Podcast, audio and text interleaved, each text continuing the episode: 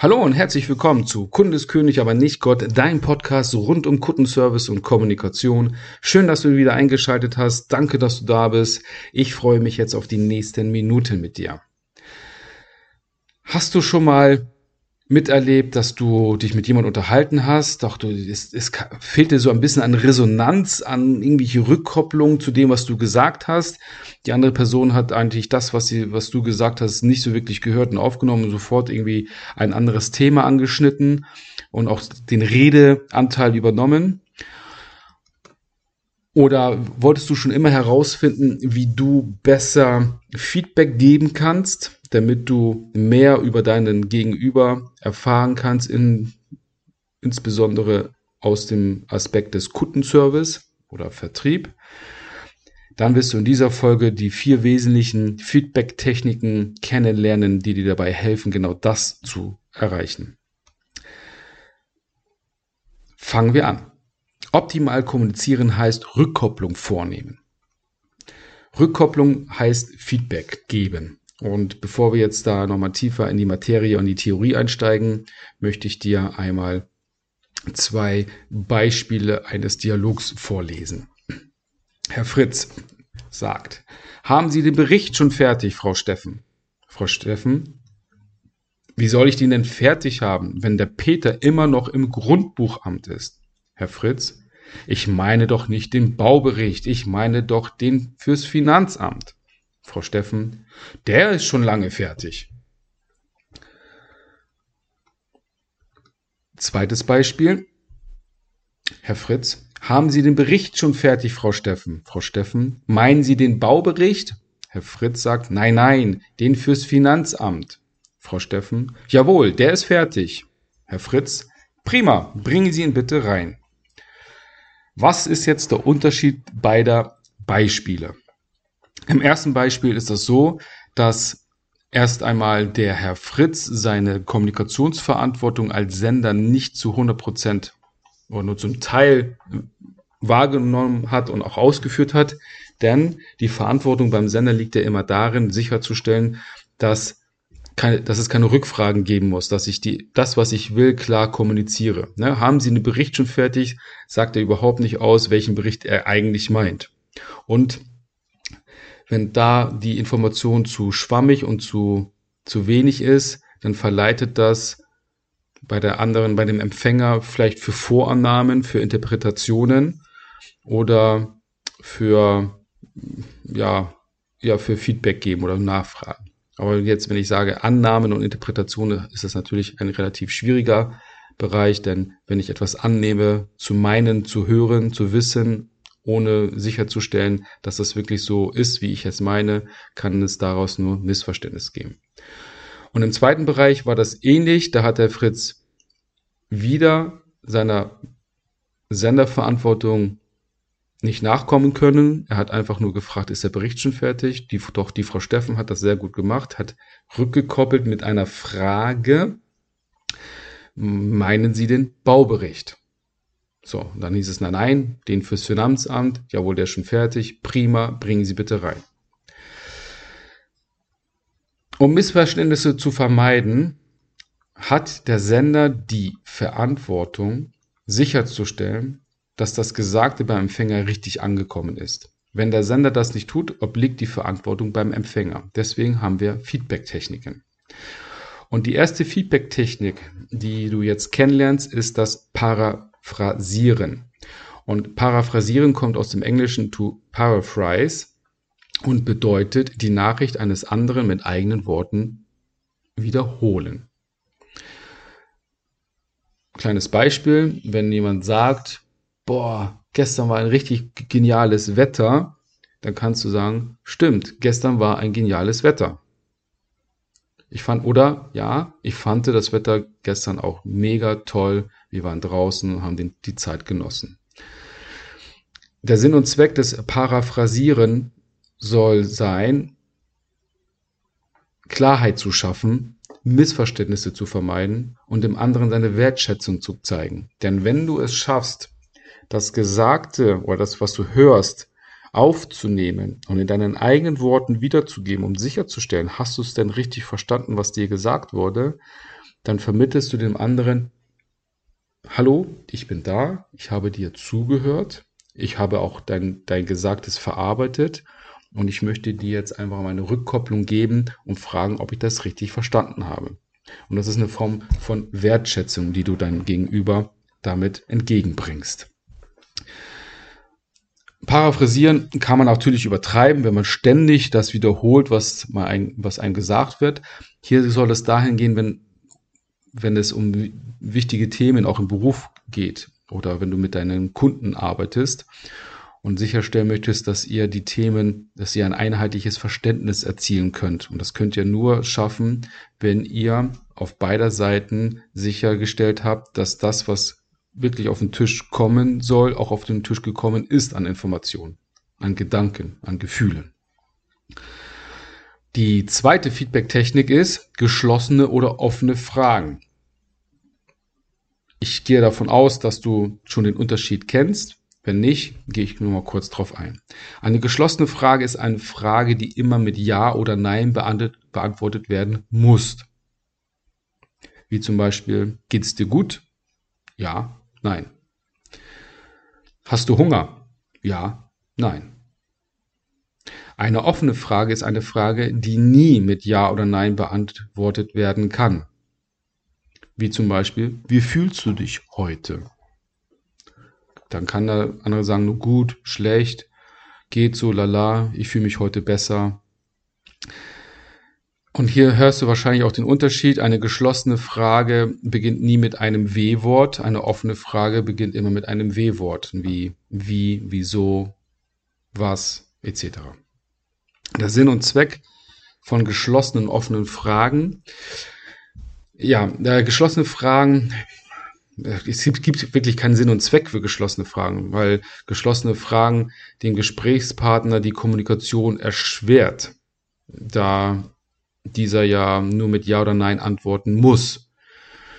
So.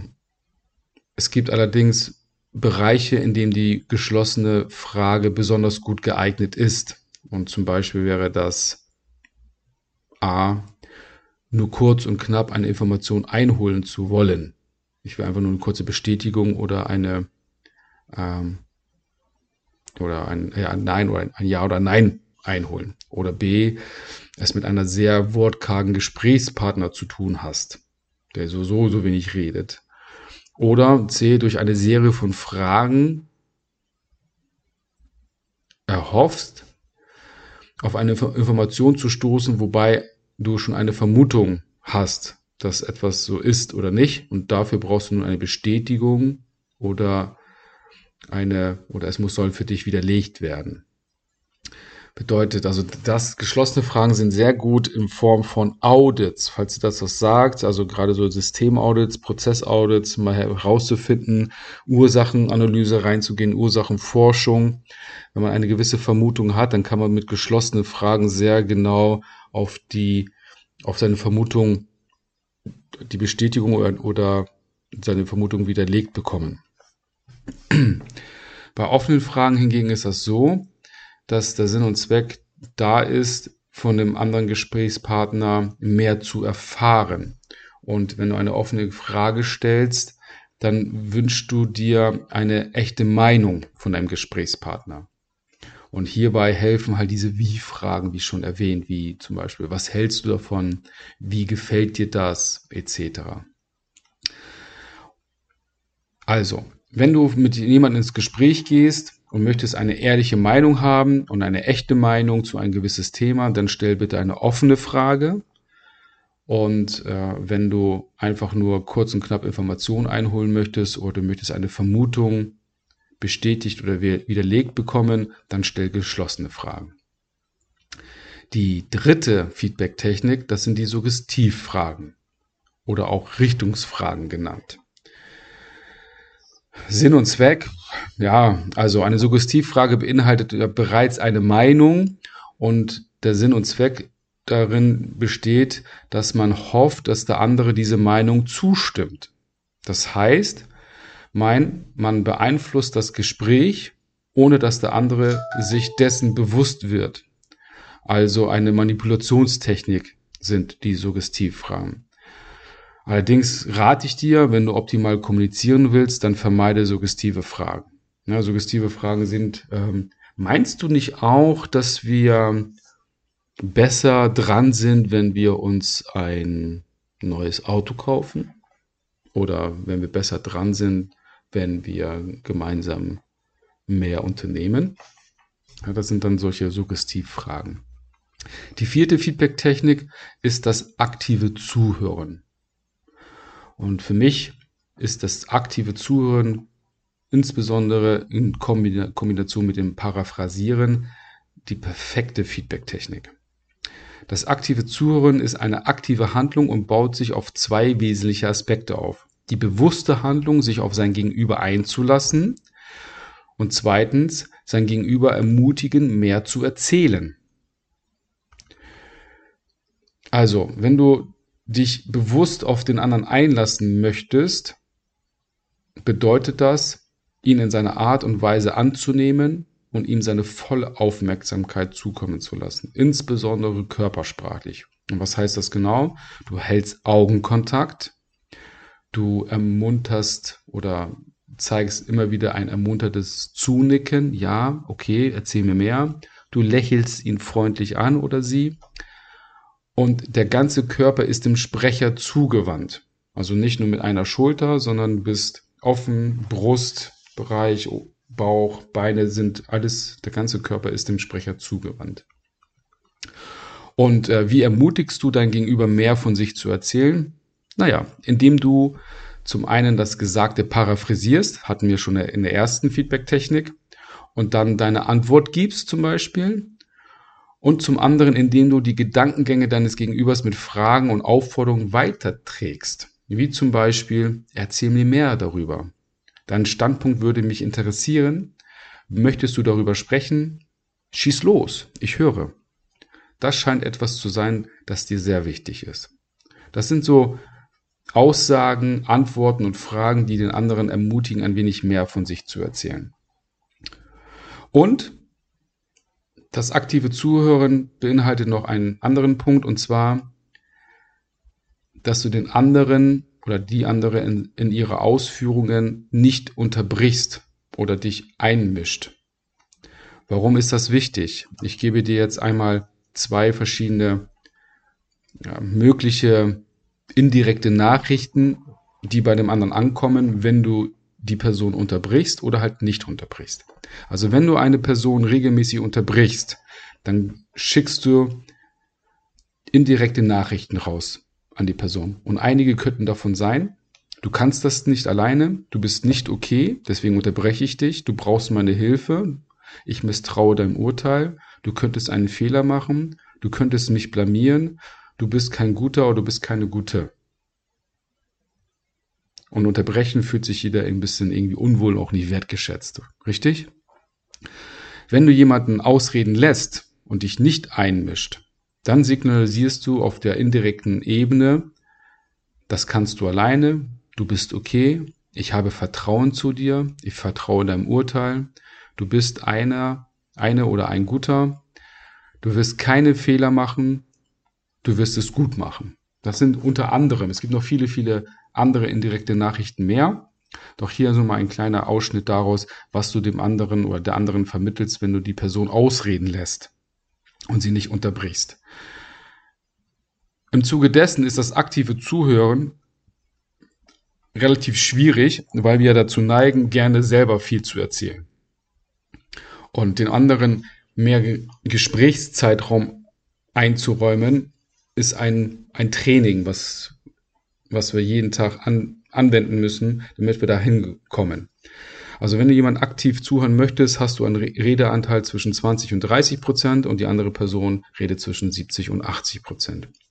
Das Schöne ist, wenn die andere Person halt mehr von sich erzählen kann, erzeugt es ein gutes und positives Gefühl. Und dieses Gefühl in dem Gespräch wird immer mit dir verbunden sein. Wenn du jemanden unterbrichst, dann erzeugst du dadurch ein schlechtes, ein negatives Gefühl und die Person wird das Gefühl in Bezug auf diese Gespräche immer mit dir verbinden und wird sich dann auch in Zukunft einfach ungern mit dir unterhalten, weil sie weiß, sie wird ständig unterbrochen. Oder sie wird nicht wertgeschätzt gefühlt. Oder sie wird nicht respektiert. Oder man hört ihr nicht zu. Und andersherum kannst du es einfach positiv beeinflussen, ausreden lassen, nicht unterbrechen, ehrlich und aktiv zuhören, sich auf die Person eingehen zu können, sie anzunehmen, so wie sie ist, dann erzeugst du gute und positive Emotionen. Das wird mit dir verbunden und die, diese Person hat immer wieder Lust, sich mit dir zu unterhalten. Das zum Thema Feedback-Techniken. Ich hoffe, du konntest einiges mitnehmen und ähm, nimmst meinen mein Hinweis an. Paraphrasieren und aktives Zuhören sind die optimalsten Feedback-Techniken, die wir anwenden können. Ich danke dir, dass du bis zum Ende zugehört hast. Ich freue mich jetzt darauf und danke dir für deine Bewertung, die du da lassen kannst. Denn gemeinsam können wir den Podcast immer bekannter machen und auch für andere zugänglich machen. Ich wünsche dir einen wunderwundervollen Tag. Bleib gesund und wir hören uns das nächste Mal. Dein Fabian.